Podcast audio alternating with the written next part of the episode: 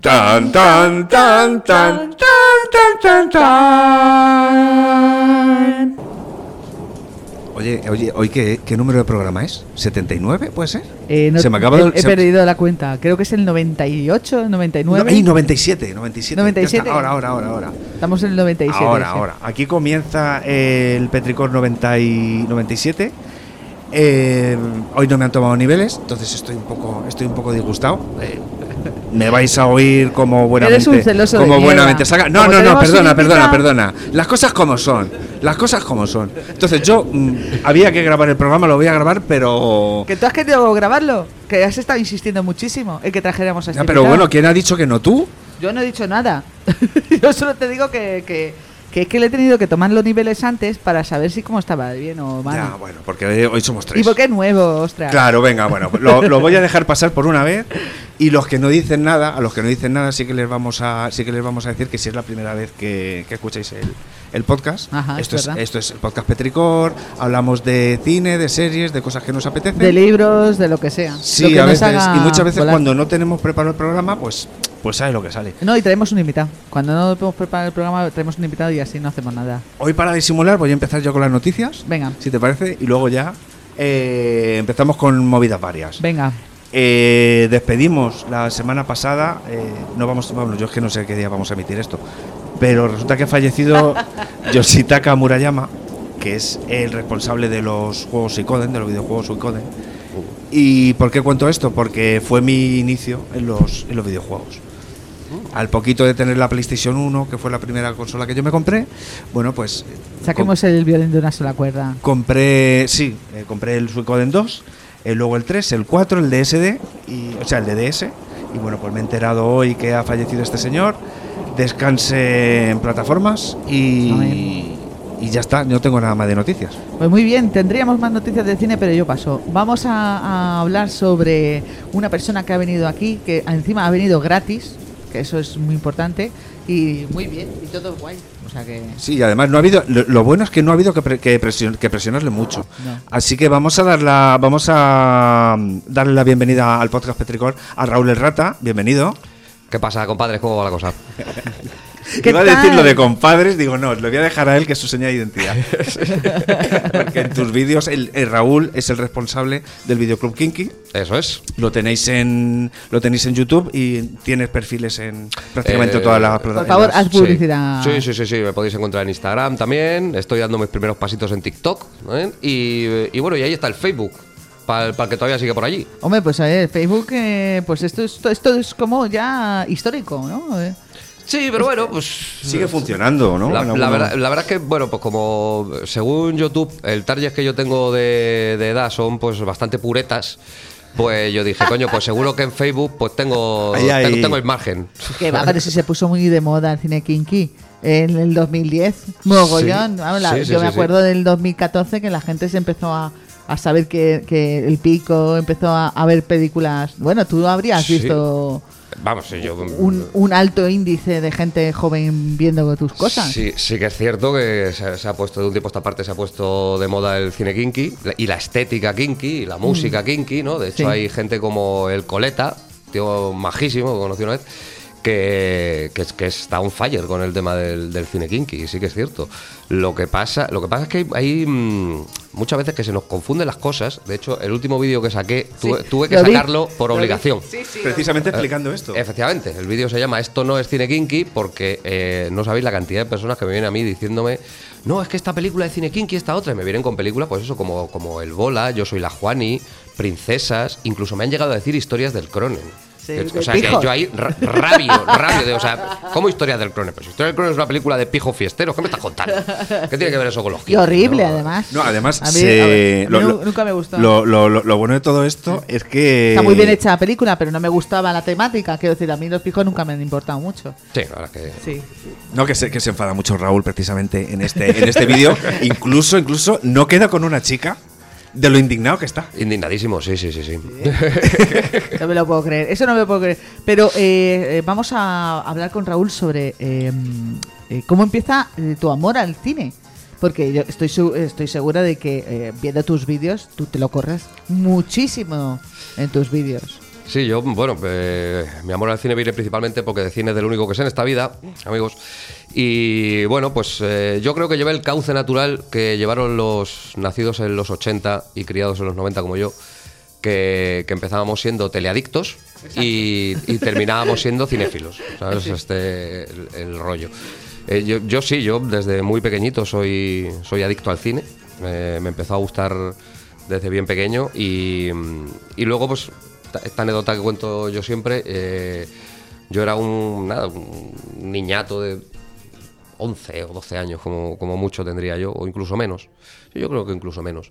Y mm, pues el, padre de mi mejor amigo por, entonces, eh, Pedro se llama, Pedro Fernández, un beso desde aquí, que es un fenómeno, me cogió y me dijo, ¿a ti te gusta el cine, no? Dije yo, "Ah, sí, claro, yo de niño, yo sí me gusta mucho el cine es súper guay. Y me dijo, pues mañana te vas a venir a mi casa a las 10 de la mañana, que te voy a enseñar yo lo que es cine. Y, y para allá que fui, me planteé allí en su casa a las 10 de la mañana y me puso la sagrada trilogía, El Padrino, Uh, de principio a fin. O sea, me, me las tragué las, las. Tres, las tres del tirón y, y desde entonces ya no, no he podido parar. ¿Y cuál te gusta más de las tres? Uf. Eso es una eso pregunta muy mala, ¿no? Eso es muy malo. O sea, pre- preguntar, preguntar. ¿A quién quieren más? ¿A quién quieren más? ¿A papá o? Claro. No, o sea, para mí eh, es. eh, o sea, un- una buena trilogía. eh, Es, es toda ella. es, es toda ella, efectivamente. Es como una película muy larga.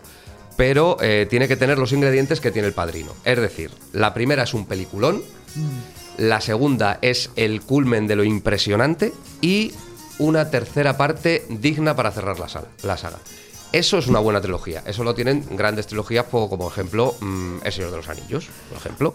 Es una, es una gran trilogía también que cumple estas, estas bases. La trilogía original de, de Star Wars Ajá. también las cumple.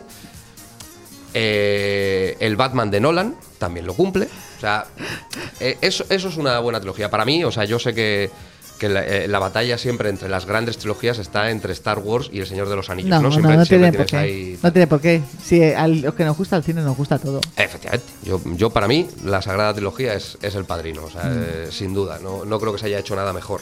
De hecho, desde bueno, a aquí mí aprovecho... uno de los nuestros a mí me gusta mucho. ¿eh? Joder, uno de los Sí, nuestros, ¿eh? A ver, pero, pero uno de los nuestros Y ca- y existe gra- Casino también. gracias al padrino. Y Casino también me gusta Porque además mucho. Scorsese es, es uno de esos alumnos aventajados de, de Coppola. Sí.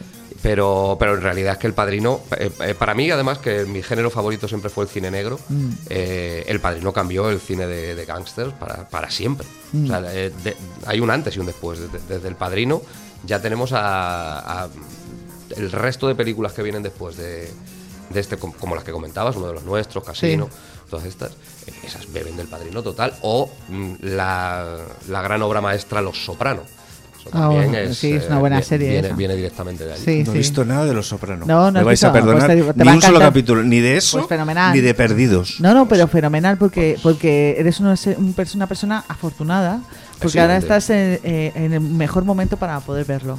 Yo, Sin que nadie te de diga hecho, nada. yo me la estoy revisando ahora mismo, en, Sí. este, en este momento. Sí. Vosotros no me veis, pero tengo el móvil aquí debajo de, de la mesa y estoy, vibra- estoy Los vi- Sopranos. estoy Y te va viendo un capítulo de Los Sopranos. sí.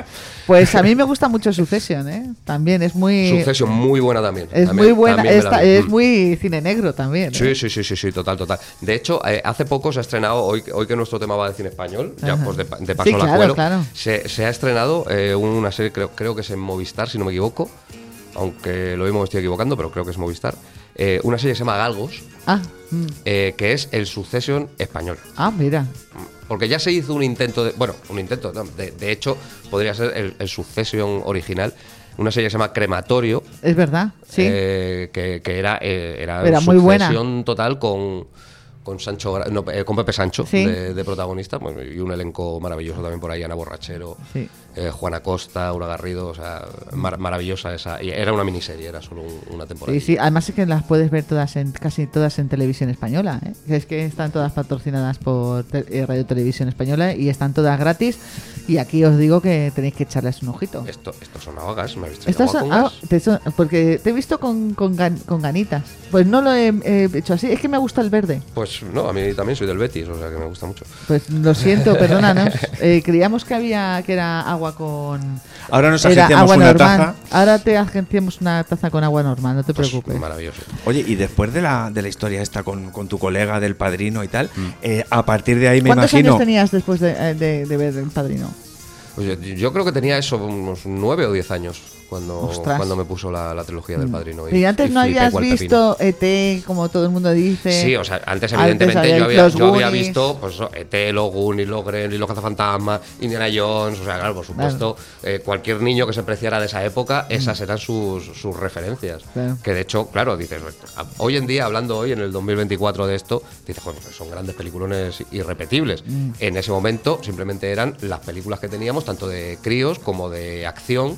¿No? Ahí- Entretenimiento. entretenimiento, efectivamente. Ahí también teníamos eh, La Jungla de Cristal, Alma Letal, o sea, Sí, Super porque ahora en cuando. Hollywood. Claro, jo, eso de detective en Hollywood, madre mía, eh, no sé qué tenía ese hombre, pero que, que encantaba. Murphy es todo. el- uno de los Eddie tíos que más molaban del planeta, Sí, ¿verdad? verdad. sin duda. Es verdad, es verdad.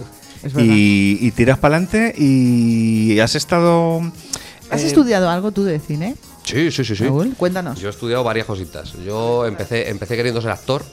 Así que me estudié mi. Tienes pinta de actor, ¿eh? ¿Verdad? Eso es total. Mucho. Un, un perfil a lo Gary Cooper que. en fin. Bueno, a mí me gusta más Antonio Banderas, que fue, que fue el, que, el que me metió a mí todo. Ah, Hombre, Antonio. Banderas, tienes. un- eh, a ver, tú tienes una pinta de actor. O sea, tú puedes eh, meterte en un cliché perfectamente. Totalmente. Raúl. Totalmente. Desde aquí les digo a que le echéis un ojo porque, porque sí, porque, porque es que tiene pinta de actor. Tienes más pinta de actor que otra cosa. Muchas gracias. ¿no? Siempre, siempre me han dicho que, que doy muy bien en cámara, eso, Sí. eso es verdad. Sí. Y, y de hecho es que yo empecé queriendo ser actor por Antonio Banderas. Ajá. O sea, yo, mm, a ver, como os digo, pues, yo a esas alturas ya era un cinéfilo empedernido. Ajá. Y yo admiraba mucho a Banderas porque, porque co- como, como crío aquí en España, me resultaba admirable que, que un actor hubiera cruzado el charco de esa manera. Hombre. Hasta el momento solo había hecho Fernando Rey, pero Fernando Rey no era de mi generación, con Hombre, lo cual yo claro. le conocía de haber visto Fresh Connection, Claro. un poco más, ¿no? Pero. Bueno, y también Sarita Montiel. Y, eh, sí, lo que pasa es que es, lo que te digo, o sea, era gente que no. Era mucho más, Claro, o sea, de repente a mí el que me pilló fue, fue el bueno de Antonio. Y, y un día estaba yo en casa viendo una. Pues tenía Canal Plus, era uno de los pocos afortunados que tenía Canal Plus en aquella época. Y estaban echando, pues. eh, efectivamente, efectivamente. Era, era- era afortunado porque Era mi, ve- mi piratero mi vecino total. se lo había puesto y yo tiré un cable, ¿sabes? Sigue, sigue. Pero sí, pues eh, estaba como siempre yo viendo mis cositas de cine y estaban echando un, un reportaje sobre eh, un making of, ¿no? De lo típico que luego entrevistan a los actores y tal. Sí. Y estaban entrevistando a Banderas. Y Banderas estaba contando lo que para él era ser actor. Mm. Y, y una vez terminó esa entrevista, yo estaba con mi hermana, mi hermana tumbada en el sofá leyendo la Super Pop, supongo. Ay, pobre. Y, y me giré a ella y le dije, voy a ser actor. Y me miró así y me dijo, váyatela. Ya. Y, y ahí fue donde empezó todo. O sea, ¿Y, ahí- y hiciste algo de actor? Eh, o sea, eh, ¿hiciste eh, escuela de actor? Eh, eh? me apunté a arte dramático, vamos, yo, claro, yo, como os digo, yo, yo por aquel entonces estaba en, en la EGB todavía, en el colegio. Ajá. Y, y claro, yo le, yo le dije a mi mamá, mamá, yo quiero ser actor. Y mi madre me dijo, vaya tela. Dijo, a ver, pero yo acababa de terminar eh, octavo de GB y... Toma Gracias, buen hombre. cariño. Lo Y- siento, te, te he puesto así agua con gas creyendo que, que, que era agua nos normal. sonaba chispeante y hemos dicho agua Sí, con hecho- gas. Venga, Pues, pues, pues nada, pues eso. Y mi madre me dijo, bueno, a ver, mm, estudiate un algo. Estudiate a ver, un o sea, algo. estudiate un, un par de algo, un par de años de algo y lo miramos. Entonces yo me, pues, me apunté a formación profesional porque había que hacer algo. Me apunté a lo primero que vi. Tampoco te pienses tú que me- ¿Imagen, ¿Imagen y sonido? O... No, no, por aquel entonces no, no existían módulos de estas cosas. O sea, yo tenía para elegir automoción, qué bonito. electrónica, Es verdad, informática, que es lo que tendría que haber apuntado. es verdad. Eh, Y yo. Esto, administración, que básicamente se apuntaba a las chicas para ser secretarias, Sí. o artes gráficas. Y como por aquel entonces a mí se me daba bien dibujar, pues me apunté a artes gráficas. Ostras. Y, y nada, pues me hice mis dos años y, y le volví a decir a mi madre, mamá, yo quiero ser actor. Y entonces mi madre me dijo, vale, pues mi, mi pobre madre, que no tiene ni idea de estas cosas, Sí. me dijo, "Hombre, ¿qué, qué hay que hacer para esto? Digo, Claro. pues, pues hay que apuntarse a una academia de arte dramático. Me dice, muy bien, pues, pues nada, pues tendrás que ponerte a trabajar para pagarte tus clases, porque yo vengo de familia humilde. Entonces, pues nada, pues dije, pues estupendo, pues fetén. Que si te quieres que pagar los vicios, que te los tienes que pagar tú. Eso es. Ni pobre ni hostias. Eso es, lo, eso es lo que me dijo mi, mi- mi señora madre. Así que pues nada, pues me metí a trabajar en una fábrica, trabajaba por las mañanas en la fábrica y por la noche estudiaba arte dramático. Mm. Me hice mi- mis tres añitos de arte dramático, y pero ya a mí el cuerpo me pedía más. Así que me metí a estudiar dirección de cine. Claro, porque eh, así podías controlarlo todo. Efectivamente. sí, Eras una todo. persona con control. ya. Sí, sí, porque además, eh, eh, después de haber visto una de mis eh, grandes películas de cabecera, que es Pulp Fiction, Mm. y, y descubrir al maestro Tarantino, pues claro, yo vi esa película que me voló la cabeza y, y Es que es muy divertida "Coño, de que ver". yo quiero hacer esto. ¿sabes? Porque claro, cuando, cuando de repente ves esa película en 94, uno de los mejores años de cine de la historia, como digo, uno de mis vídeos, Mm. eh, claro, mm, Tarantino ahí cambió, igual fue un poco como el padrino, ¿no? O sea, Tarantino cambió. Cambió las la- reglas. la- las reglas, ca- cambió la, la manera de, de hacer cine. De hecho, la, la muestra es que luego le salieron un montón de, de imitadores. Sí, Que sí, sí. cu- curioso, porque él imita bastante. Es un tío que. Sí, porque, a ver, él, él ha, él ha mamado del Pulp Fiction y de, y de todas las películas de negros de los 70. Claro, claro, claro, claro. Tarantino es un- una, una filmoteca viviente, ese hombre, es, maravilloso. Dicen que tiene una memoria prodigiosa. ¿eh? Sí, no, no, no, es que eh, sus películas están llenas de referencias a otras películas, pero vamos, mm, todas, todas. Dicen que la última que, que se llama El Crítico. La La va a hacer Brad Pitt y Brad Pitt. Tom Cruise. ¿Cómo, Tom cómo? Cruise ¿Cómo? quiere también entrar Dios en mío, el último. primicia. En el, y yo no sé qué va a pasar. Brad Pitt y Tom Cruise en una misma película. Eso va a ser la hecatombe. Bueno, eso ya pasó, querida. ¿En dónde? ¿Cuál? No me Entrevista acuerdo. con el vampiro. Ah, es verdad. Y se llevan muy También bien. del 94. Y eh, con Antonio Banderas. Con Antonio Banderas, que curi- os, os suelto aquí este dato curioso, fue el primero en ser fichado para la película. O sea, Hombre, Antonio Banderas fue el primero en, en entrar en. Nunca en me gustó en el papel de Armand, pero bueno, vamos a dejarlo. No te moló, tú te leíste el libro y te lo imaginabas de otra manera. Eh, sí, hombre. Armand tiene 15 años en la, en la película de, de Anne Rice, pero, eh, pero a mí me hubiese gustado que hubiese sido Lestat, eh, Antonio Banderas. Uh, pues habría sido un buen Lestat, Antonio Yo Banderas. creo que sí. Yo me hubiese ¿Os gustado. imagináis el, el intercambio de papeles? No, a mí me hubiese gustado. a O ver, simplemente, o simplemente Antonio y, y que el resto hubieran sido otros. No, a mí me da igual realmente. Hombre, Brad Pitt está estupendo. Brad Pitt eh, está maravilloso. está- es, ma- es maravilloso, pero, pero como un niñato que empieza en el mundo del vampiro. Pero a mí a- eh, el papel de Lestat me parecía mucho mejor para eh, Antonio Banderas, que era como un hombre más vivido, como que pasado de rosca, como Mm. un hombre que ya ha vivido de todo. Aunque a mí Tom Cruise me, me gustó. A ver, todo el mundo la- le puso fatal, que diciendo que hace ese hombre, hubo mucha polémica sobre eso. Pues hombre, no sé. A mí es que Tom Cruise, quitado sus cositas, a mí es un tío que siempre me ha caído muy bien. A No mí me también. preguntéis por qué, pero es un tío que siempre me ha caído bien. Además, como, como es de mi misma estatura, pues creo que nos llevaríamos bien. Hablaríais cara a cara sí, sí, de una manera de las pocas personas con las que podría hablar cara a cara, sí. ¿eh? No, y sabe muy, y sabe muy bien de cine, ¿eh? Y sabe muchísimo de cine, ¿eh? Spielberg le tiene mucha alta estima Sí. porque él sabe, sabe igual de cine que Billy Wilder eh, tiene una entrevista. eh, su- la última película de Billy Wilder, eh, le- Tom Cruise fue el que eh, le llamó y le dijo que por favor que hiciera la película. O sea, que Tom Cruise lleva mucho, mucho, mucho tiempo en eh, Hollywood y tiene muchísima influencia en todas las cosas que hace. Sí, no, no, claro. Mogollón. Tom Cruise es un, es un Bueno, machaca. Y cuando ido- no ha ido tenido influencia se ha ido con los chinos a que les dieran la pasta. O sea, que es que no es tonto, ¿eh? O sea, una pena que este hombre no tenga un Oscar. A mí me hubiera gustado que se lo hubieran dado por le Magnolia, van a que dar hace nunca. un papelón. Hostia, no ¿es se la van a dar nunca porque tiene muchísima envidia y mucha rabia. Y porque es un listo. Y los listillos nunca caen. No, pero es, es- es curioso que en el mundo en el- pues, siempre eh, siempre se ha dicho que en, en Hollywood te recompensan con un, con un premio, un Oscar, eh, dependiendo de la influencia que tengas tú. Hombre, el- a ver, que si en el el 4 cine, de si tú has julio hecho ganar dinero, si tú has levantado el cine. Por más influencia que Tom Cruise dudo que, que El haya Por cuatro- mucho. eso, por eso te digo, y no ha habido Pero manera. nacido el 4 de julio se lo llevó todo, ¿eh? Pero él no. Pero lo No, él no. él él. no. Ujú. Sí, él no. Es que también tenía muchísimo. Es que tiene mucha competencia. A ver, como actor, como actor, pues tiene un registro un poco eh, extraño. Quiero decir, hasta que hasta no hace poco siempre hacía de galán. Y hasta que no ha pasado el tiempo, no se ha atrevido a hacer cosas diferentes. Sí, lo que pasa es que yo creo que lo que le ha pasado a Tom Cruise es que él, él siempre ha hecho de, de guaperillas, ¿no? Sí. De- y, de, y de galán y tal. Pero no le ha importado, no ha querido quitarse eso. Eh, a- al contrario que, por ejemplo, que, que Brad Pitt o Leonardo DiCaprio, que también empezaron con, con papeles de guaperas, Mm. vamos, y podían haber seguido por lo menos Brad Pitt, que tiene 60 años y yo le envidio mucho, porque, madre mía, cómo se puede estar así con 60 años. Pero bueno, bueno, ¿le has visto la nueva operación que se ha hecho, no? ¿Que se ha, se ha operado? Se ha operado. no te voy a decir nada, ¿eh? Perdóname, Me ha pero se ha operado. Brad. Bueno. ¿qué, qué se le va a hacer? Bueno, va, venga. No, y a mí lo que más me gusta son sus motos, la verdad. Porque Brad Pitt tiene unas motos. Ay, tiene increíbles. unas máquinas de café chulísimas Tiene también. unas máquinas de Uy, café sí, muy como yo, como yo Clooney. Mm. Como Oye, y entonces. Que, eh, eh, vamos a ver, perdóname, Guillermo, Sí, que no, te, no, sí, que sí, te sí, corte, sí, ¿vale? a ver.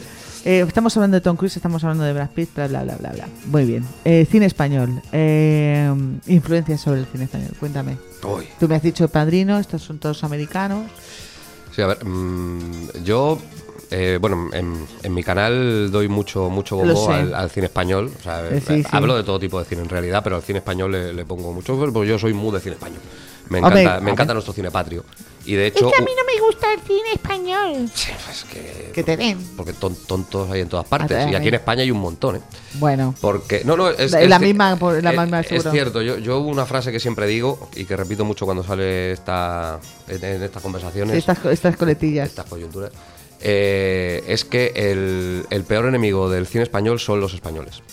¿Tú Eso- crees? Eso, es así, sí, sí, sí, sí, porque en, en otros sitios como Francia, por ejemplo, Sí, en Francia ad- adoran su cine y adoran a sus creadores. En Sí. Francia, en Italia. eh, de hecho, solo hay que ver, mm, ya, ya no solo el público, ¿no? Que, que tienen la frase esta de que el cine español es una mierda. eh, que la tienen como por bandera. Em, Yo lo- creo que es una... eh, ¿No crees tú que es una movida que ha pasado eh, que en los 80, cuando terminó todo lo que es el mundo del destape, eh, hay un momento en que, en que hay o destape o hay películas de la guerra civil? No hay Sí. otra cosa.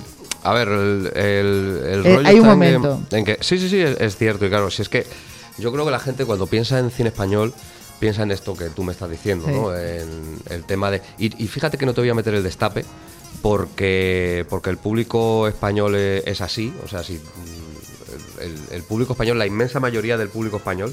eh, son los que los que se agolpan en los cines para ver películas como Torrente o Ocho apellidos vascos. ¿no? Sí. Entonces eh, entiendo que el destape les encantaría. Pero es sobre todo. Hombre, los vingueros. Lo- los vingueros es un clásico Los de nuestros vingueros- tiempos, amigos. Los lo- vingueros o yo hice Roque III son maravillosas. son- los caraduros, ese tipo de historias. Sí. Efectivamente, sí, sí, sí.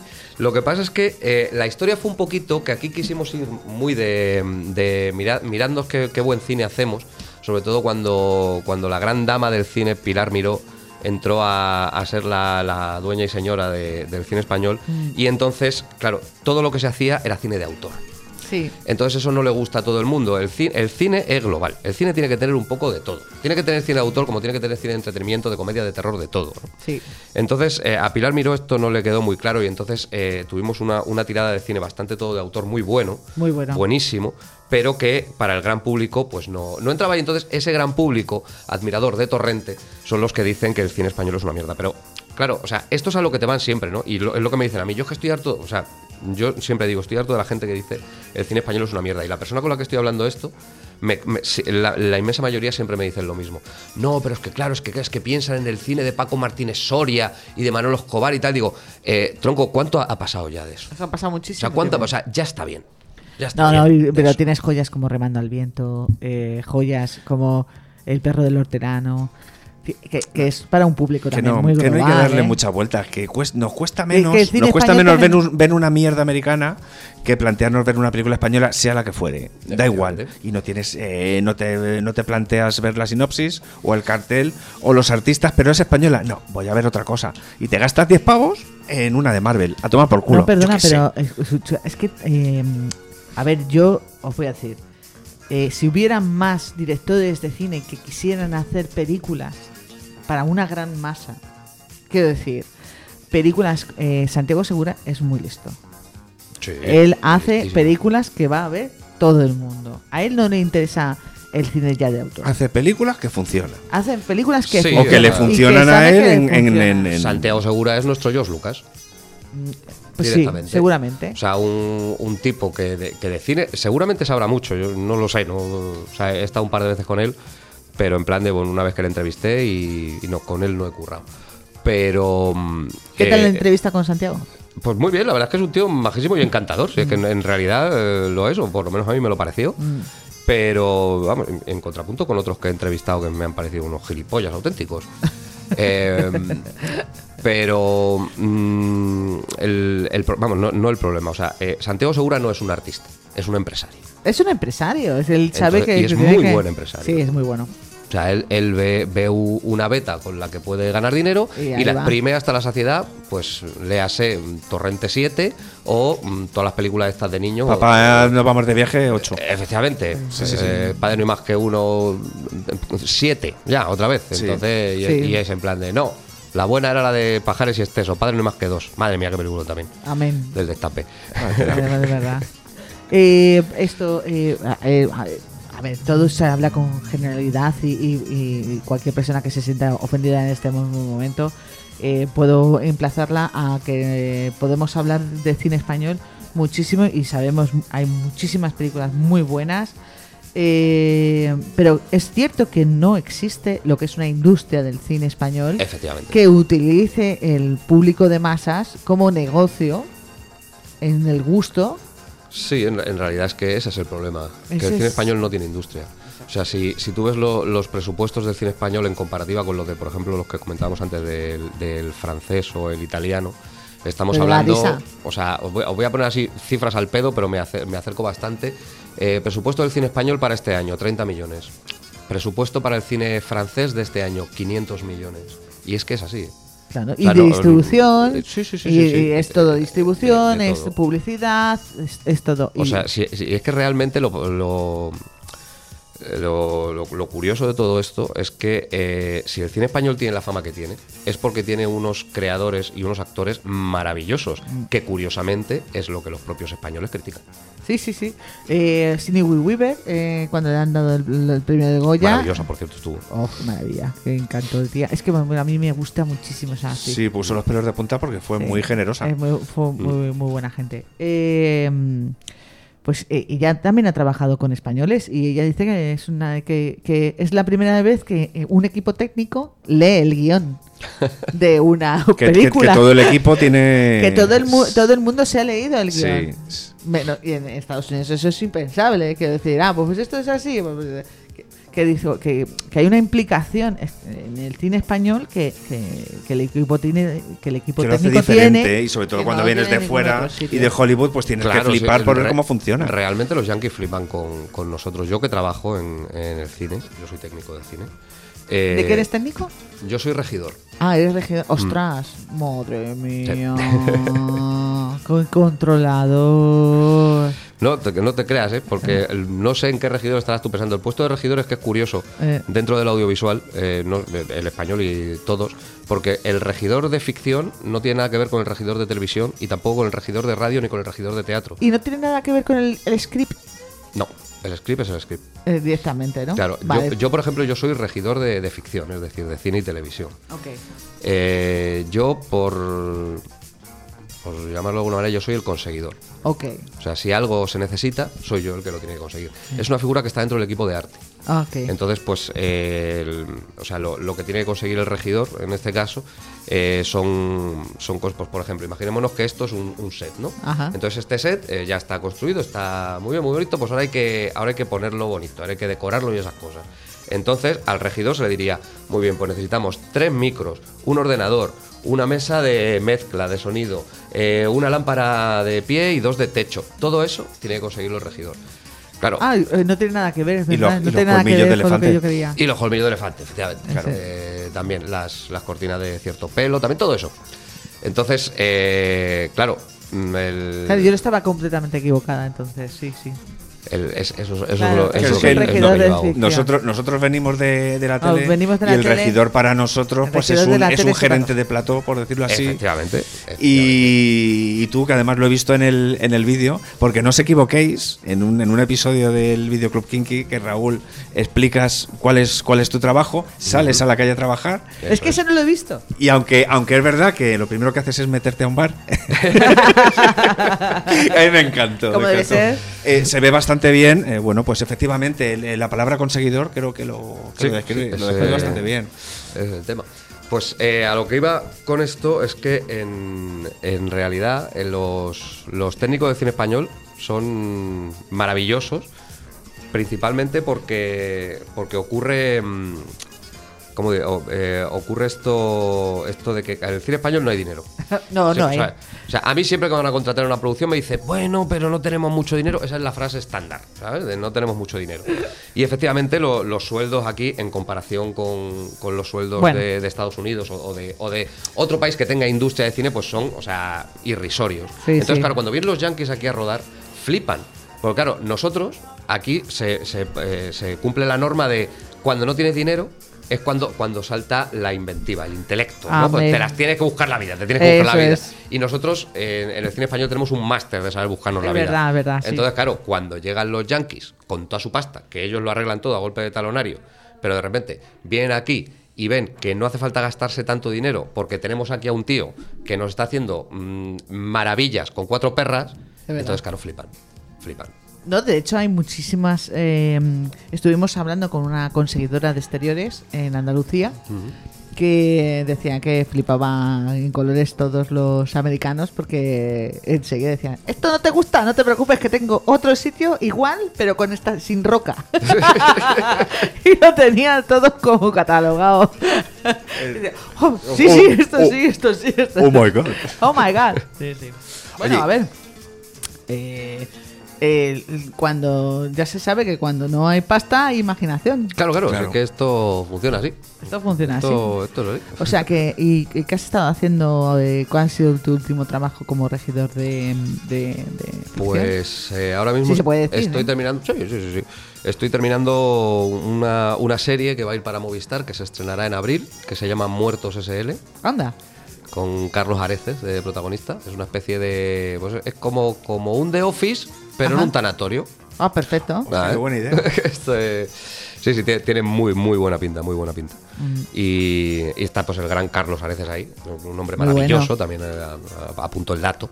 Sí, sí. sí. Y mm, pero vamos, yo pues, a estas alturas he hecho ya he hecho ya de todo. He hecho hasta pa- para los americanos he currado también. Sí. Sí, sí, sí, sí, sí. Y es otro mundo. Es otro mundo, ¿no? Claro, es otra lo- movida, ¿no? lo- sobre todo si has currado más de una vez las primeras o las primeras veces, imagino que Estabas te un poco llevarías la sorprendido, ¿no? Claro, claro, es que es- Esto de aquí, que, que- que esto, esto, es un- otra historia. ¿Hablaban español en mexicano o, o hablaban Bueno, en yo, habláis yo es inglés? que como de inglés cero, amigo, pues de inglés cero, eh, yo Bueno, no- pero tú te las, te las apañas seguro. yo me busco la vida maravillosamente, llevo toda la vida haciéndolo, no, no.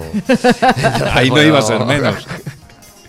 Entonces, pero, pero sí, o sea, bueno, pues lo- los jefes de departamento sí que pues tienen que ser un poquito bilingües para este tipo de cosas, pero yo pues no, porque como yo me como con, las con las personas que yo me comunicaba hablaban en español, o sea que estupendamente. ¿no? Yo tengo que rendir cuentas a un par de personas, Ajá. así que no, no me tenía que meter mucho ahí en camisa de once varas. Mm. Pero sí, lo hicimos en Barcelona, un rodaje de una serie que se llamaba Mrs. Davis, creo que está en HBO. Hombre, Sí, buenísima, me encanta. Sí. Pues, eh, pues eh, ahí, ahí estuve yo. Pues está muy bien, esa, Hostia, esa serie está muy bien, además. Me gustó Además, mucho. uno de los puntos me hace. Es curioso que lo, que lo hayas nombrado, porque algo que iba a traer yo al programa sobre, sobre esa serie Mrs. Davis Miss- es, Miss- una, Miss es una serie muy, muy, muy buena. es que cuando terminé de ver el primer episodio. Me encanta la actriz. eh, bueno, la actriz. Es maravilloso. Es una pasada. Perdón, ya. Eh, espérate, que ahora, ahora me he Sí, perdido. perdón, perdón, Que, mm, bueno, pues viendo la serie, o sea, de principio a fin, a mí me gusta desde el minuto cero hasta que terminan los créditos. Lo veo todo, como las películas.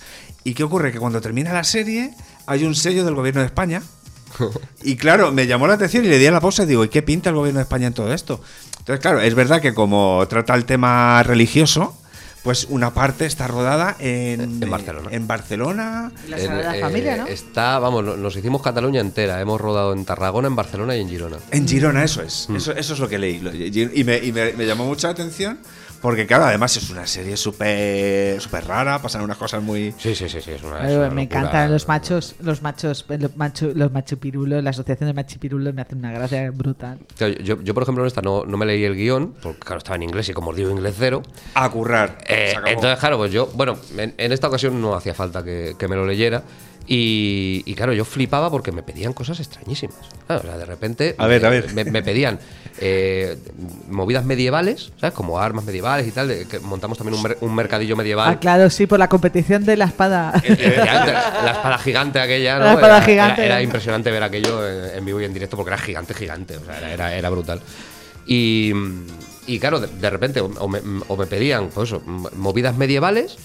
eh, como de repente un día me pidieron eh, que tenía que conseguir cuatro osos de peluche de dos metros. A ver, y yo aquí, ¿por qué? Y otro día, eh, mo- movidas como si fuera para el, el Halloween mexicano, ¿sabes? Como el Día de los Muertos mexicano y tal. Y claro, yo decía, pero, pero esta serie, ¿de qué cojones va? Claro, cada día me pide una cosa más extraña, colega. Es muy Oye, surrealista. ¿te, da- sí, te sí, dan sí. un poco de tiempo para buscarlo? ¿Eso? Sí, normalmente esto, bueno, esto se rueda por, por, por secuencias y por localizaciones. Entonces nosotros eh, previamente ya nos hemos estudiado ese guion, hemos hecho un desglose, Claro. no- nos pasan la- los planes de rodaje para que nosotros sepamos cuándo juega qué. Claro. Entonces, claro, pues yo tengo pues eh, esto, pues yo qué sé, los osos de peluche, vale, mira, tienes que conseguirlo porque juegan dentro de tres días. ¿no? Mm. Oye, tengo una pregunta, eh, siendo actor como eres. Eh, Tú has estado en París, seguro. ¿En, en- perdón? En París. ¿En París? sí, ¿En, el este de vestuario? Sí, claro. sí. ¿De qué te gusta más disfrazarte? Uy, a mí que me encanta. Todo el rato, Todo el rato me encanta disfrazarme, sí, sí, sí. ¿De qué disfraz te ha gustado más? eh, ¿Que te has sentido como.? Yo guay? creo que eh, el que más, que además lo he repetido un par de veces, Eh. eh, me he disfrazado del cuervo. Ah, Hostia, mira. qué bueno, tío. Sí, yo sí, te sí, veo sí. más de, de Lope de Vega, fíjate. Joder, Lope de Vega, oye, eso es un piropazo, ¿eh? Rollo del siglo X. me voy a equivocar. Lope de Vega, siglo, siglo, siglo, siglo XIV. Pues 15. Lope de Vega. No me acuerdo. Lope- Lope de Vega, que era un 16, grande. El siglo de oro, coño. Sali- 16. salió en, en el Ministerio del Tiempo.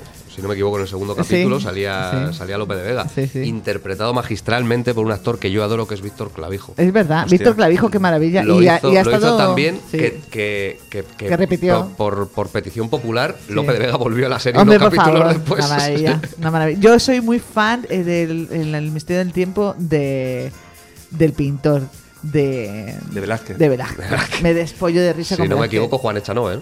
No, no es Juan Echanove. Es uno grandote Es- así, muy moreno, también con perilla. Que no, no, que no, No. que no, que no. No, eh, que no, Juan. Echanove, Velázquez, me Velázquez, es el que lleva el pelo rizado, así con un Y bigotazo. que lleva una coleta en los últimos Que capítulos. lleva unos bigotazos bueno. increíbles. Eh, No me acuerdo ahora Me mismo. gustaba mucho, sí. Me gusta muchísimo García, como serie española de ciencia ficción, que están intentando ya hacer más ciencia ficción. Y Ah, García, García, hostias. García me gustó Sí. mucho. Eh, De yo- el yo- hombre congelado, superdotado. Yo trabajé con, con que ahora mismo. con- ay, ¿Cómo se llama este El, el protagonista Sí. que hace de García. Sí. Eh, Qué tío. Que, Qué tiarrón. Que es, eh, es, un, es un fenómeno. Yo trabajé con él en el CIF, la serie que se hizo del CIF, que yo trabajé Ah, allí en también. el CIF también. Y, y él hacía de, de Sancho, el hijo mayor del rey, Mm. que luego termina siendo rey. Eh, es maravilloso. De hecho, eh, sacó una serie hace poco, Memento Mori, se Ah, llama. sí, es verdad. eh, con, con John González. Eh, John González está impresionante. O sea, este hombre que siempre, igual, ¿no? Como Tom Cruise, siempre había hecho de guaperas, Sí. galán y tal y cual. Y de repente en esta serie haciendo de psicópata es impresionante. o sea, un vuelco, un cambio de registro que te cagas. Me lo voy a apuntar. Y, eh, y pa- para los fans de, de Memento Mori, os, os doy la primicia de que, de que van a rodar segunda y tercera temporada. Estupendo, Benvenuti. Sí, Oye, y si yo te digo omnívoros y Alemania, ¿qué me puedes contar? Hostias. Es que tenía yo por ahí una, una sorpresita. tú, tú- tú tienes por ahí información privilegiada. Eh, ¿Qué ay, está hay de pasando todo. aquí? Cuéntanos. Ah, cuéntanos. Espérate, a ver, que te cuente, que te cuente. Omnívoros fue la primera película en la que yo trabajé. Sí. sí, una, una peliculilla así de, de bajo presupuesto, o sea, española. Y segunda película de Oscar Rojo, el director. No ha Eh, vuelto, creo que la he no ha visto. vuelto a hacer nada. Con, sí, con Mario, Mario de la Rosa de, de protagonista. Un chaval que ha cogido mucha, mucho auge ahora porque salió en la casa de papel. Y eh, por aquel entonces no le conocía a nadie. Y Marta Flinch, también. eh, allí conocí yo a Marta Flinch. Pues eh, eh, maravilloso, ese rodaje fue maravilloso. Primero porque eh, allí mm, conocí a, a grandes personas que hoy en día considero de mis mejores amigos. Y les Ajá. conocí haciendo esa película. Y para mí, claro. Fue la primera película que yo trabajé. Imaginaros lo que es para un loco del cine como yo, de Bueno, repente trabajar en una película. O sea, eh, yo, vamos, la- de las mejores experiencias de mi vida, sin duda. Y, y sí, yo que ap- aparte también soy coleccionista de, de DVDs y Blu-rays. Eh, tengo una colección de más de mil películas. Eh, todas originales, porque así de friki es uno. Eh, claro, yo. mm, ¿De Blu-ray o de, de- o de- eh, Blu-ray y DVD. O sea, yo, yo, bueno, yo en su día empecé coleccionando VHS Mm. eh, cuando era chaval. Pero, pero claro, luego ya pues me pasé al DVD y al Blu-ray. No miro mucho. Yo, para mí es más importante tener la película que el formato en sí. Hombre, si encuentras una edición de esa super guay, de esa de coleccionista que se, se te cae la ¿Qué estás buscando ahora como coleccionista que eres? ¿Qué estás buscando que no encuentras? ¿Hay algo que no encuentres? Pues. ¿Tienes una lista larga? A ver, yo en realidad buscar O busco- todo. Sí. Eh, por ejemplo, mm, acabo de conseguir algo que llevaba años y años y años buscando, que era eh, la edición en DVD de las películas originales de las Tortugas Ninja. Hostia. No me lo puedo creer. Sí, maravillosa. Además, una, una La- edición. las de los mocos verdes, La puede de- ser. efectivamente. Las primeras, La, ¿no? la- Sí, sí, sí, la sí. primera es las Tortugas Ninja y la segunda, las Tortugas Ninja 2, El secreto de los mocos verdes. Sí, sí. Eh, que eran la- para mí las buenas, o sea, no las mierdas que se están haciendo últimamente, no, porque las primeras eran en negratas disfrazados y era maravilloso aquello. ¿Sabes? Era ¿Has esa- visto la de dibujos películas. animados que ha- han hecho? No, no la he visto, me han dicho que está muy bien. Ahí- Eh, muy buena, pero pero ¿eh? es, es por ahí, por ese aro sí pasaría, porque yo en su día, cuando era crío, sí que veía los dibujos de las tortugas ninja, me encantaban. Y, y ya te digo, han sacado una edición maravillosa que yo a los coleccionistas se la recomiendo todo el rato, que se llama la edición Cobabunga. Y es una edición con una caja que te viene un montón de, de extras y, y chorraditas de estas que nos encantan los coleccionistas frikis. Y son maravillosas. Pero yo, yo me quedo con, con haber podido por fin conseguir estas películas en, en DVD porque esto me ha pasado con esta y con otra, que además, viniendo un poco del tema del que hablábamos antes, una película que para mí de crío era maravillosa, porque yo de, yo de niño era, era muy, muy fan de la revista El Jueves, ¿la recordáis, no? La revista El Jueves. Sí, sí, sí. En, en el 92 me compré mi primera revista del Jueves y desde ahí me las compraba todas. De hecho, las tengo. Tengo en, en- mi trastero tres o cuatro cajas llenas de revistas del Jueves. Y mi personaje favorito en el juego siempre fue en máquina baja, por supuesto. El, Hombre, el- claro. el Kinky tira al monte, ¿no? Y, em, y entonces, eh, no sé si recordáis que, que hace unos años pues hicieron unas películas maravillosas. Hombre, Pajares estaba de estupendo. máquina baja con Andrés Pajares, efectivamente, se hicieron dos. Máquina baja, el último chorizo. Y Semos Peligrosos, Uséase, máquina baja 2. Sí.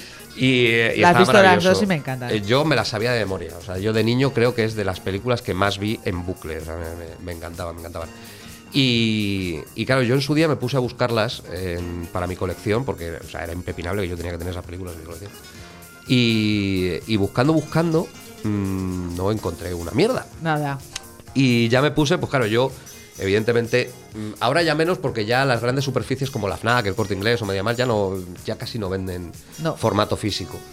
Pero yo aún así siempre me he movido por páginas de segunda mano, coleccionistas y tal, que es donde encuentras la, la- la buena mandanga a buen precio. Amén. Porque, claro, a coleccionar al volumen que yo colecciono, no me podía estar gastando 20 pavos en cada película como te cobraba la FNAC, ¿no? Cinco pavos. mi- mi- Entonces, máximo. efectivamente. Entonces, claro, pues la historia es que yo me puse a buscar, ¿no? y a preguntar en páginas de coleccionistas y tal, y por Facebook contactó un, un chaval conmigo y me dijo, oye, ¿estás buscando las películas de máquina baja en DVD? Digo, sí, por Dios, dime que sabes dónde es. Dice, no se han editado en DVD, ya me aclaró el muchacho esto, dice, y me dijo, y no se van a editar jamás. Y yo dije, ah, me digas eso que me, que me matas.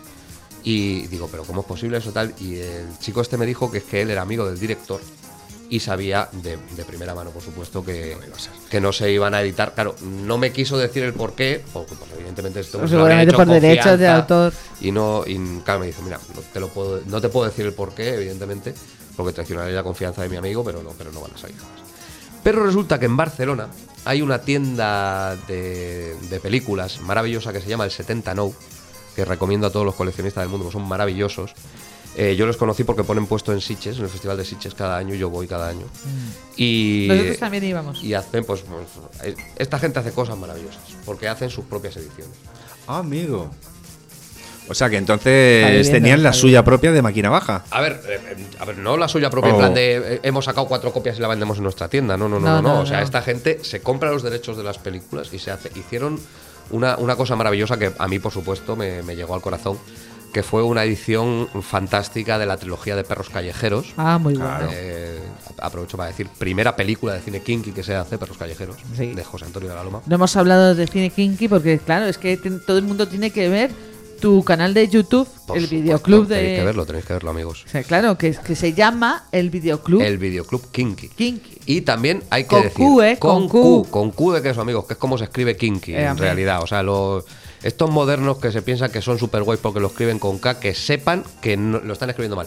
Ya no solo porque no se escribe así, que se escribe con Q, sino porque con K tiene un significado totalmente diferente. Sí. O sea, es que la palabra kinky con K existe, pero es una palabra anglosajona que eh, es para, de- para denominar a los eh, individuos que tienen perversiones sexuales.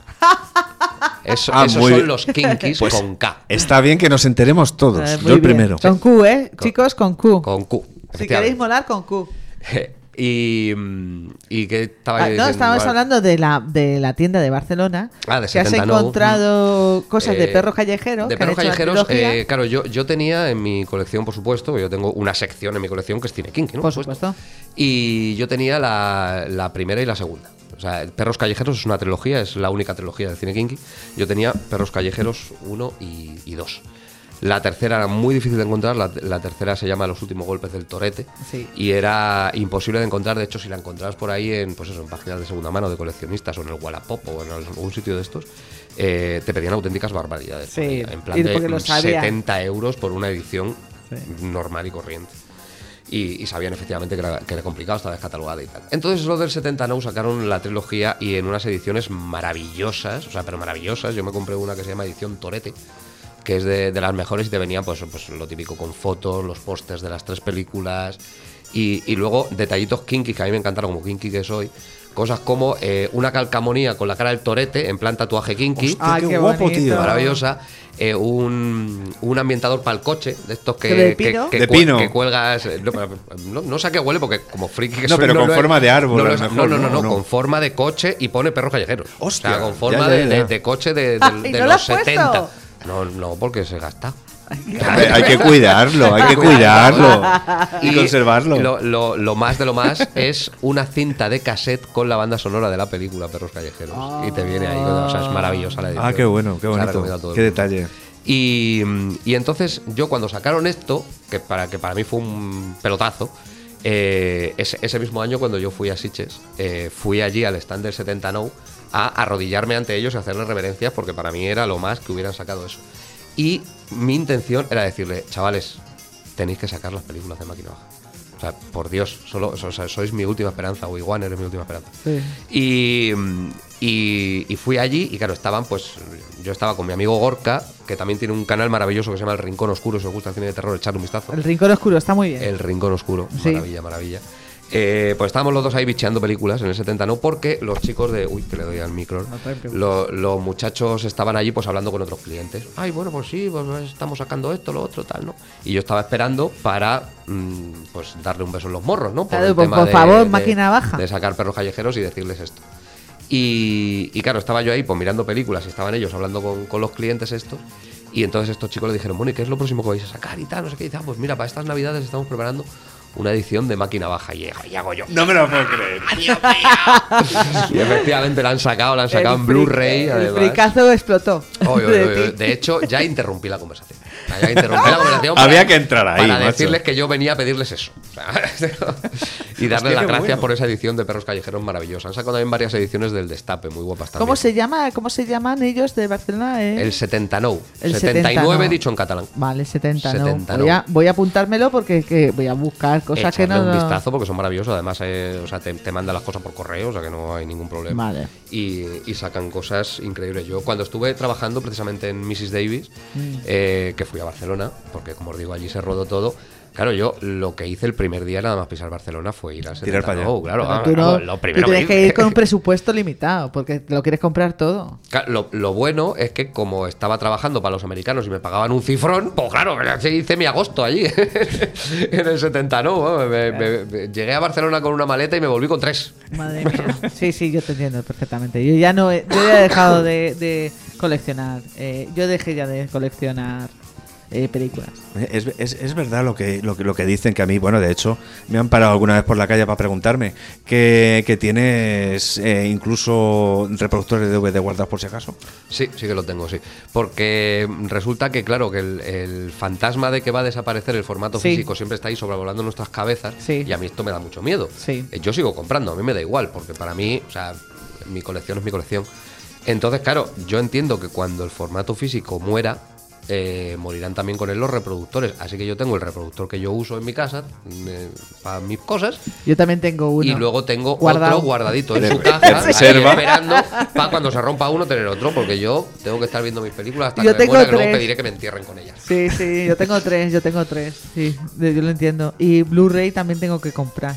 Porque no, no tengo. Ay, yo el Blu-ray lo, lo, veía en la Play. Claro. Claro. como tenía Claro, también yo, reproductor. yo el reproductor que tengo lo tengo con, Sí, sí, con sí. Blu-ray. Claro. Porque claro, es que, es que son delicaicos. Duran poco. Sí. Como- Como todo ahora, que dura muy poco. Todo porque dura muy poco. lo- los VHS no. No. Los Joder, eternos. eran eternos. De hecho, yo tengo el VHS que mis padres me regalaron con 14 años. Hoy tengo 42 años Y y, ese vídeo sigue funcionando. Sí, es O verdad. sea, Era todo, era todo mecánico, de manera que. Claro, claro, claro. Bueno, a ver, que cu- cuando salió el. A ver, es que no sé vosotros, pero, pero yo, yo tengo un poquito más de años que, que, que tú. Raúl. Bastantes, bastantes. Eres un ca. Eh, total, que en un momento dado eh, nosotros hemos pasado de no tener absolutamente nada, de tener VH, Beta y 2000, que eso era una locura, después pasar al CD, que eso fue una revolución Bueno, bueno, bueno, total, CD, y el Dual Shock, que eso era una maravilla, poder llevar tu CD aquí y ir andando El y que no se te... El, Discman, y- el Wallman y el Disman. el Walkman y que no se te y tal. Y luego tener esa DVD, el primer DVD en tu vida que era gigante era como un ladrillo gigante. Menudos maquinones. Que era un maquinón, Sí, sí, sí, sí, sí, sí. que se calentaba como su No, pero además había, había una movida también. Eh, hemos pasado más o menos por lo mismo, con la misma edad. Laserdisc Aproximadamente. Eh, ¿quién, ¿qué pijo tenía el Laserdisc? Bueno, que, que, que tuvieran las Yo en Laserdisc, vale. Vallecas no vi un Laserdisc jamás. No me pregunten ni cómo es porque no sé.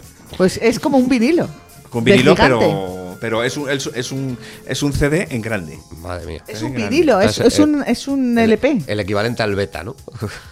que se veía que te cagas eh ojo eh Oye, ¿y no que- tenéis vosotros un amigo eh, por aquellos años? Un amigo que tenía VHS, otro que tenía beta y otro que tenía que haber vendido el 2000 o algo por el estilo. ¿No juntasteis con eso? Porque cada uno tenía un sistema. Ay, me ca- me- Yo hasta, me- el- hasta los, los últimos años, que ya fue cuando el VHS se estableció, Mm. eh, cuando mis padres lo compraron porque estaban muy perdidos, no sabían qué, Es que por aquella qué- época qué yo, hacer. Yo, yo creo que todo el mundo está perdido. Mi- Mis padres sí fueron directamente a, a comprar un VHS, lo, lo recuerdo. Además, ten- tengo que ser, claro, yo como, como adicto al cine que soy, que de estas cosas de que cuando eres niño se te quedan recuerdos grabados de cosas impactantes en tu vida. Claro, pues para mí uno fue cuando mis padres trajeron el VHS a casa, evidentemente. una maravilla que podías ver mm, todo el rato la misma película Todo el rato veía la Y misma sin película, anuncios. Y tenerla A en la estantería ya, que la tenías. Y decías, la puedo ver cuando quiera. Sí, sí, sí. Yo sí. me iba, me compraba, me compraba cintas de tres horas y resulta que este, este VHS que compraban mis padres tenía para grabar en LP. O sea, para, dupli- para Ajá. duplicar el... Lo que pasa es que la cinta se iba a la mierda en, Sí, en muy pocas grabaciones. Nunca me gustó a mí ese rollo, porque mi vídeo, por ejemplo, no lo tenía y cuando le pedías una película a un amigo que te la había grabado así, la metías en tu vídeo normal y eso no se podía ver. Se veía No, muy mal. y, me, veía muy mal. y me jodías la vida, Sí. claro, efectivamente. y luego los cabezales que se ensuciaban Claro, ya, de hecho, había cintas para limpiar los Cintas cabezales, ¿no? Madre mía, qué viejo somos, una gotita de algo. Dios, Dios, Dios. No, no, pero escuchadme, ¿y cómo sonaba el, esos vídeos? Yo tenía un- una beta que se abría hacia arriba, que se abría como si fuera una especie de ala de gaviota. Metías la cinta y hacía claca, pucli. Y ese ruido me segregaba saliva. Yo, porque sabía que iba sí, a que era- disfrutar.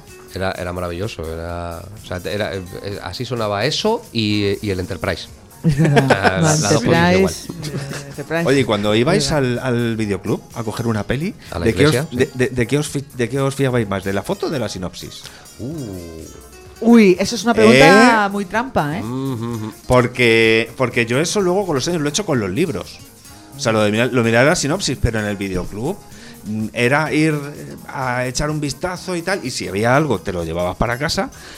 Pero yo del, del el, el cartel de la peli, la imagen decía, venga, esta. Luego a lo mejor tenía suerte y tenía algo que ver con la película y pasaba algo que tuviera. Pero lo más normal es que no. Lo más normal es que no. Sí, yo mm, eh, eh, sí que es cierto que al final nos entraban por los ojos Sí. eh, y, y- ibas por la carátula. Yo es que, eh, claro, para mí el, el videoclub era, era mi iglesia, yo me, yo me pasaba allí la vida. De hecho, yo iba, yo iba a alquilar películas y también iba cuando no iba a alquilar películas. O sea, estabas una tarde tonta que no sabías qué hacer y te metías en el videoclub. Yo me podía pasar horas simplemente mirando las películas, o sea, así era. Entonces, claro, pues tenías ahí que, que yo, yo po- podías pensar, coño, pues eso te vendría muy bien, porque cuando fueras a alquilar, como ya te has dado tantas vueltas por el videoclub, ya sabrías un poco, pues no, no.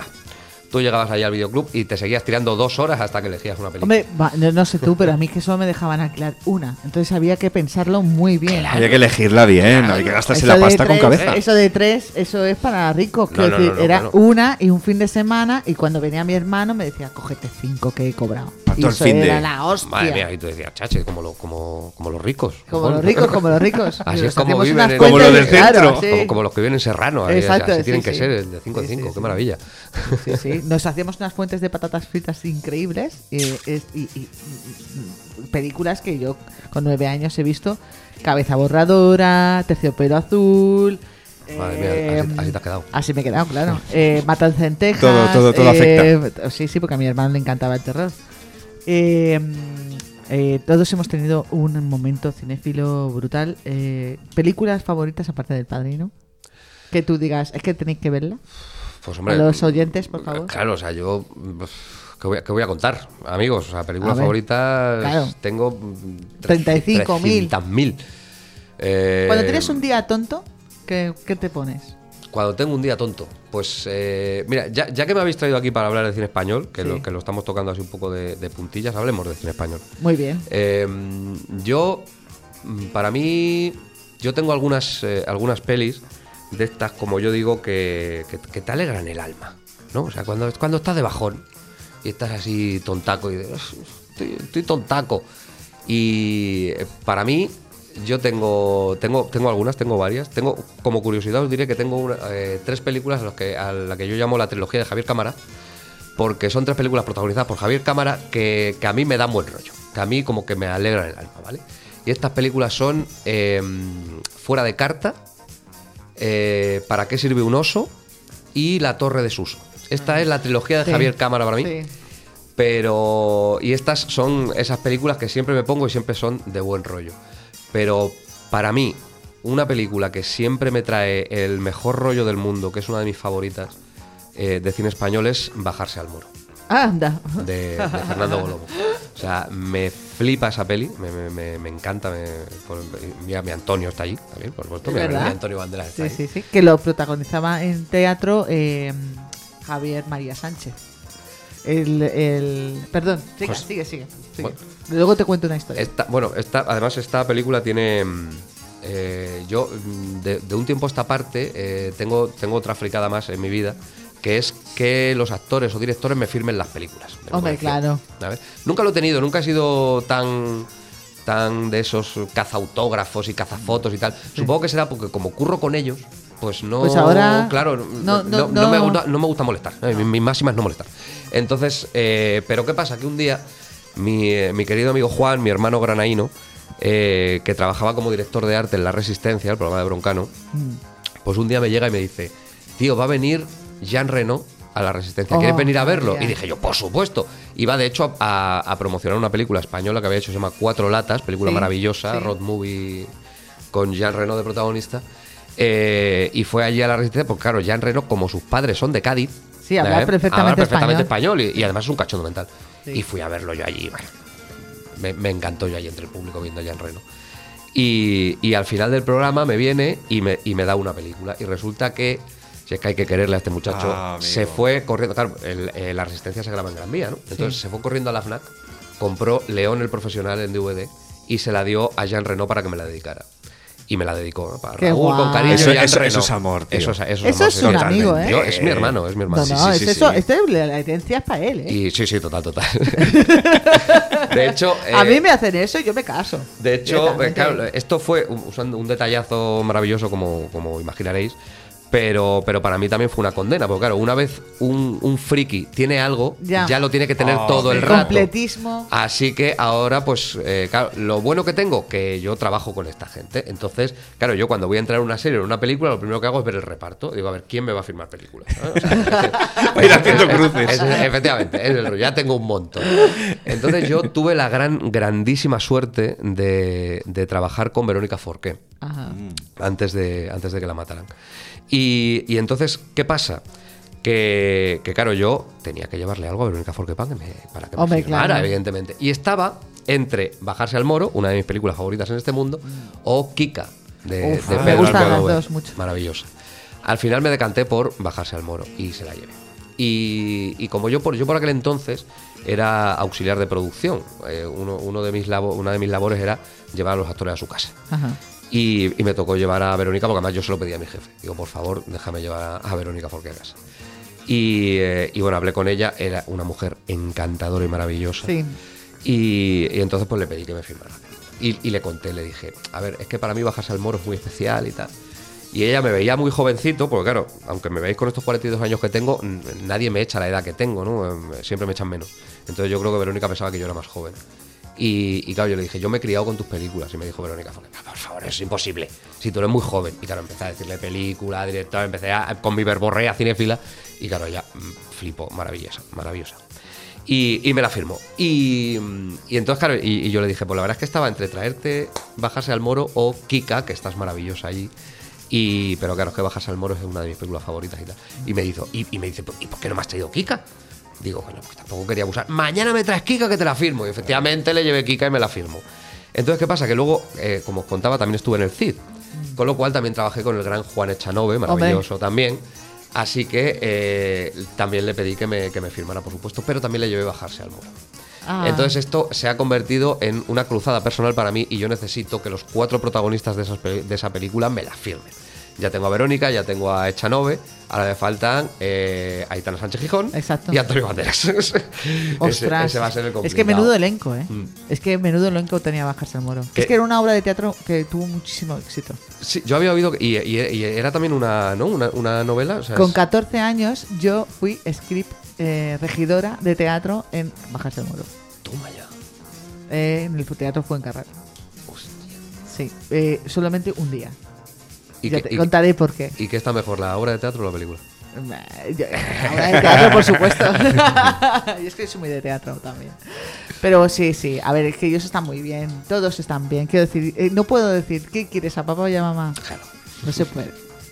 No se Pues- puede decir. Pues ap- aprovechando, aprovechando que nos has hablado de Juan Echanove, yo me he traído un corte de una de las cosas que más me ha, me ha marcado en mi vida, porque me pasó de, de- me pasó de pequeñajo, y tiene que ver con precisamente con Juan Echanove y con turno de oficio. ¿A ver qué os parece? Hostia, turno de oficio. así. Vaya. ¿Niega usted que estuviera borracho? Sí, señor, lo niego. Yo lo único que tenía era un pedete lúcido y eso es muy distinto. Ha dicho usted, pedete lúcido. Sí, señor. ¿Y qué quiere decir eso? ¿Tiene algo que ver con la drogadicción? No, no, no, no, no, señor. Verá, es, es distinto. Es el pedete lúcido es un es un estado, si es que es muy difícil de explicar. Bueno, yo lo pongo ya en paz, allá usted con el juez. Ponga que el declarante tenía un pedete lúcido. Pedete, ¿no? No. Sí, señor. Me parece un momento maravilloso de, de- de- de la ¿eh? historia de, de la ¿Tú sabes lo televisión que es un española. pedete Un lúcido? pedete lúcido, claro que sí. Eh, Sí, estás con el, con el punto total exacto de estoy borracho, pero me lo estoy pasando teta y sé perfectamente Es justo el- controlo el- todo. la frontera, el momento, ¿no? Sí, Exacto, es el exacto. control total. Que el, el siguiente chupito te va a hacer caer. Pero, estás ahí, en ese momento estás, estás- into the top ahí, ¿eh? a tope. Estás al límite. Oye, esto, es que ya se nos ha acabado el tiempo. No, joda, ya. Sí, se nos ha acabado el tiempo. Pero si no hemos hablado de nada. No hemos hablado de nada. Madre mía de mi vida. Es ni, que- ni os he recomendado directores, ni actores. Nada, nada, nada, madre Petricor con Raúl el Rata, parte 2. Oye, por, Por cierto, ra- eh, ra- Rata 2. Sí. Eres rata 2. So- sí, sí, porque el Pues, rato, oye, el rato por original es mi guapo- padre. Qué guapo era tu padre, ¿no? De Mi joven, padre, ¿no? era muy, mi padre era muchísimo más guapo que yo. Mi padre era el, el Era rey, guapo, el rey ¿eh? de Vallecas, mi padre. Sí, sí, sí. sí, Era sí. muy guapo, es que hay fotos tu- eh, antiguas tu- que tú pones ahí en, en tu, y está estupendo el Sí, tío. no, ¿eh? mi padre, el, el rata era el rey del barrio. Sí, A ver, sí, que sí, tú sí. también, ¿eh? Gracias, Pero, gracias, pero- pero eh, tu padre, Pero mi padre ojito, era, más ¿eh? guapo, sí, sí, sí. Mi padre era, era un, un pimpollo Era un reventón. pimpollo, era un pimpollo. Pimpollo reventón, me lo apunto, tío. Que, pues, oye, ¿te vas a venir otro día? Por favor, sí, sí. O sea, que se han quedado millones de cosas en el tintero. O sea, vamos. Pues a- eh, amigos, no olvidéis que tenéis el videoclub Kinky en, en YouTube. Eh, eh, felicidades porque creo que has cumplido tres años. Tres añitos hicimos en enero. Bueno, Joder. no sé por qué hablo en plural. Soy, soy, soy, soy- Cumplimos soy yo, todos, las películas y todo. Cumplimos todos, sí. El mundo del cine, eh, es que Raúl. es muy difícil tener un canal, ¿eh? Eh, de YouTube tú solo y aguantarlo, ¿eh? Yo ahora saco vídeo cada dos semanas, pero cuando empecé sacaba un vídeo cada semana y era una locura. Es una locura. Es Pero yo lo disfruto mucho, la verdad es que me, me encanta hacer mis vídeos para mis kinkis, que es como yo le llamo. Pues no, no os lo perdáis. No lo perdáis y bueno, pues ya os iremos avisando eh, con la segunda parte de este podcast. Así que Raúl, muchas Sí. gracias por pasarte un Eh, ratito. No, gracias a vosotros. Va a se me ha haber hecho segunda cortísimo. parte sí o sí, ¿eh? Sí, sí, sí, o sea, me comprometo aquí a, a que haya una segunda parte, Muy por bien. supuesto. Y ya nos contarás a ver si has podido firmar todos los deberes. A ver cuántos van de aquí a la próxima. El, el- el siguiente va con Carlos Areces, balada triste de trompeta. Es, es el siguiente que me van a firmar. Uh, qué buena.